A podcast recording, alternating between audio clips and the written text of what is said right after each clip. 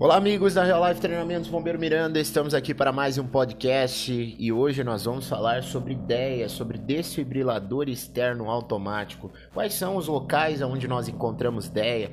O que vem dentro de uma maleta de ideia, quais são os posicionamentos dos eletrodos de forma correta, quais são as advertências né, para a utilização do DEA. Bom, espero que vocês estejam gostando do nosso podcast, espero que vocês estejam compartilhando essas informações, porque é de utilidade pública. Todas as pessoas precisam saber e ter noções básicas de primeiros socorros. Então, se você, se essa informação está chegando até você, é de suma importância que você saiba, que você aprenda aprenda e através desse áudio, através desse podcast, dessa aula que eu vou passar para você aqui, eu tenho a certeza dessas aulas que nós temos passado, eu tenho a certeza que você consegue adquirir sim muito conhecimento através dos primeiros socorros, através dessas aulas que nós estamos dando, tá?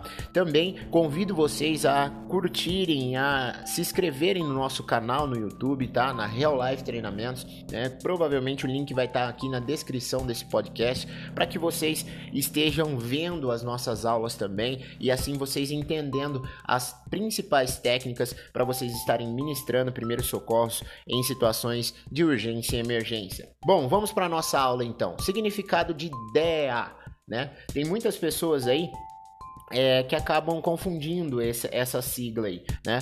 DEA é D-E-A, né? Ele significa desfibrilador externo automático, tá pessoal? O que, é esse desfibrilador externo automático? Ele tem a funcionalidade de auxiliar aí no monitoramento de vítimas inconscientes e também aplicar choque terapêutico, tá? Expressamente o DEA, ele pode ser utilizado em vítimas que já estejam inconscientes há um certo longo de tempo, tá? Se a, a, a vítima, você se deparou aí com uma vítima que ela está inconsciente há um certo tempo, né? Que ela está dando indícios que ela pode estar em um infarto agudo do miocárdio, né, que ela, ela já sofre problemas cardíacos, as recomendações são que a gente faça a utilização do DEA em vítimas que você já constatou na sua análise primária que a ausência de pulso, né, que essa vítima está em parada cardiorrespiratória, nós fazemos aí a utilização do DEA, certo, pessoal? Dentro dessa visão, aonde nós conseguimos encontrar o DEA? O DEA nós encontramos, por obrigatoriedade, todo estabelecimento que tem fluxo de mil pessoas, certo? É por obrigatoriedade ter a presença do DEA neste local. Então, em alguns grandes hipermercados, em shopping centers, em locais de grande fluxo, né, público aí, de grande fluxo de mil pessoas, por obrigatoriedade nesse lugar, certamente tem que ter um DEA por lei, tá, pessoal? Então é aí que a gente encontra os 10. Além de nós encontrarmos os 10 nesses locais, né, que tem fluxo de mil pessoas, nós também conseguimos encontrar o DEA dentro de ambulâncias USA, certo? É unidades de suporte avançado, tá, pessoal? Que estão expressamente aí é, voltadas ao atendimento é, clínicos em situações de urgência, tá? De emergência, tá bom, pessoal? E dentro de uma maleta de ideia, as principais coisas que nós encontramos é um par de eletrodos para adulto, tá? Um par de eletrodos para infantil, para pessoas, para crianças em si, tá? Dentro dessa maleta de ideia também pode portar aí, né, um carregador, também não, por obrigatoriedade tem que ter, né, um carregador adaptável a uma tomada é, padrão, a eletricidade padrão aí é, de onde você está. Também um aparelho de barbear, tá? Pessoal, que ele não pode ser utilizado, tá? Lacrado, bonitinho, porque é, em algumas situações nós podemos enfrentar vítimas que tenham excesso de pelo aí, né? Então a gente vai precisar fazer a raspagem desse pelo dessa vítima para colocar os eletrodos em contato direto com a pele é, da nossa vítima, tá, pessoal? Então essas são as partes aí o que a gente consegue encontrar dentro de uma maleta de ideia. As principais é, advertências para a utilização do DEA é nunca nós podemos utilizar o DEA em crianças inferiores à idade de um ano, tá pessoal? Também nós não podemos é, aplicar o DEA em vítimas que estejam em contato direto com a água. Então você chegou em um local, né, é uma piscina, é um clube e ali aquela vítima entrou em uma parada cardiorrespiratória e você fez ali a aplicação do DEA e foi recomendado o choque. Nós sabemos que a água é, ela é, é ela ela tem transferência de eletricidade. E por mais que esse choque é um choque terapêutico, né, certamente as pessoas que estão à volta, né, o socorrista que está atendendo ali, vai ser atingido por esse choque. Então, as primeiras advertências é não aplicar o DEA aí é, em vítimas que estejam em contato direto com a água, tá? Então, a gente tem que trazer a vítima para um local seco e assim fazer a aplicação do equipamento. Também para vítimas que possuem marca-passo ou qualquer tipo né, é, de, de equipamentos é, de ferro ou que são condutores de energia, né, pessoal? É, não é que a gente não vá utilizar. O que, que a norma fala, né? O que, que o padrão do DEA fala? Que a gente pode colocar os eletrodos do DEA a uma distância de 3 centímetros, tá? De distância aí é, desses equipamentos. Vítimas com marca-passo ou qualquer tipo, né, é, de de equipamentos que estejam aí no corpo da vítima, que são condutores de energia, a gente vai colocar a 3 centímetros de distância desse equipamento, certo, pessoal?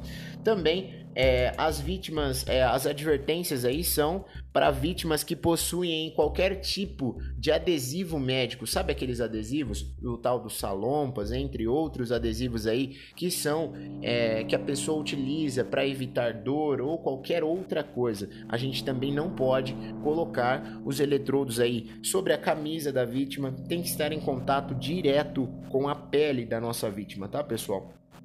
E antes de tudo, né, também não posso colocar os eletrodos sobre pelos da nossa vítima. Então, se a vítima tem pelos, a gente tem que fazer aí a raspagem desses pelos. Também vale um ponto importante, né, como um adicional a essa aula, nós entendermos o que é fibrilação e entendermos também o que é desfibrilação. Fibrilação, pessoal, é uma arritmia que não existe sincronismo de contração entre as fibras musculares cardíacas, certo? Mateus, o que, que, seria isso? São os movimentos involuntários do coração. Quer dizer que às vezes o coração ele pode estar trêmulo, porém não é um batimento cardíaco correto, certo? Não é a sístole nem a diástole. E o que é a desfibrilação? A desfibrilação ela consiste aí, pessoal, por uma passagem de corrente elétrica, tá? De choque controlado dirigida expressamente ao coração, que visa expressamente sincronizar, né, essa fibrilação do coração, para fazer com que a sístole e a diástole funcionem da forma correta, tá, pessoal? Então fica aqui também a dica, é um, um, bônus nessa aula sobre o que é fibrilação e desfibrilação, tá? Também, quando a gente vai fazer a utilização do DEA, existe o posicionamento correto dos eletrodos, não é em qualquer lugar que nós colocamos, tá? Os eletrodos, eles possuem aí é, uma uma espécie de uma cola, tá? Aonde nós vamos fixar no tórax do paciente. E os locais corretos para vítimas adultas, seja masculina ou seja feminina, é uma dos eletrodos vai ficar sobre o tórax direito, né, lado direito do tórax, tá? Sobre aqui a região dos mamilos e a outra vai ficar do lado esquerdo na região das costelas, tá bom, pessoal? É de suma importância que você saiba isso. Também na didática do DEA, ele é bem didático, mas bem didático mesmo. Além do DEA falar com você, né, ele está bem ilustrado nos eletrodos, o que é aonde que é que é para você colocar cada um desses eletrodos. É só você manter bastante atenção que você consegue fazer a utilização do DEA, tá? Para vítimas infantis, né, superior a um ano de idade, nós vamos colocar os eletrodos na região external, bem no centro do tórax e entre as escápulas, tá, pessoal? É a recomendação correta da utilização do DEA, tá? Quando a gente faz aí, pessoal, a utilização do DEA, é, a gente gosta sempre de informar que qualquer pessoa que tem um conhecimento, tem uma leitura, tem uma didática, tem uma audição boa, consegue fazer a utilização do DEA. Não precisa você estar certificado, né? não precisa você ser um socorrista, não precisa você ser um bombeiro para você estar fazendo a utilização do DEA. Outro ponto importante é saber que, uma vez que nós utilizamos o DEA, nós, uma vez que nós colocamos os eletrodos no tórax da vítima, por mais que houve reversão do quadro clínico, nunca, jamais tiraremos os eletrodos do tórax tórax da vítima, certo? Os eletrodos serão somente tirados pelo médico dentro do intra-hospitalar, tá bom, pessoal? Mateus, mas a vítima reverteu, né? 90% dos casos aí de parada cardiorrespiratória, a tendência é que dentro de 5 minutos a nossa vítima sofra, ela pode sofrer uma nova parada cardiorrespiratória. Aí nós desequipamos, guardamos todos os equipamentos e temos que fazer o processo de novo. Então as orientações sempre são que nunca nós retiramos, por mais que tenha reversão do quadro clínico, por mais que a minha vítima evoluiu, por mais que a minha vítima está consciente falando comigo, somente vai fazer a retirada dos eletrodos dentro do intra-hospitalar pelo médico. Certo, pessoal? Espero que vocês tenham gostado demais desse podcast, um podcast rico em informações sobre ideia, sobre desfibrilador externo automático. Esse podcast pode te apoiar aí na sua aula, né, na sua prova, né, se você está estudando para essa prova, ouça esse podcast, reouça de novo e principalmente compartilhe com os seus familiares, porque essa informação é de suma importância para todas as pessoas estarem cientes. Dentro de uma parada cardiorrespiratória, os processos aí, as porcentagens de reversão somente com a compressão são de cerca de 15%. Quando nós temos a presença do DEA, as expectativas de reversão de quadro clínico de uma parada cardiorrespiratória saltam aí para 90%, tá, pessoal? Então fazer os procedimentos de forma correta, junto com a utilização do DEA, traz uma chance de sobrevida para as nossas vítimas aí. Então essa informação é de utilidade pública. Compartilhe nos grupos da sua família. Fico por aqui. Um forte abraço do Bombeiro Miranda, da Real Life Treinamentos. Até o nosso próximo podcast.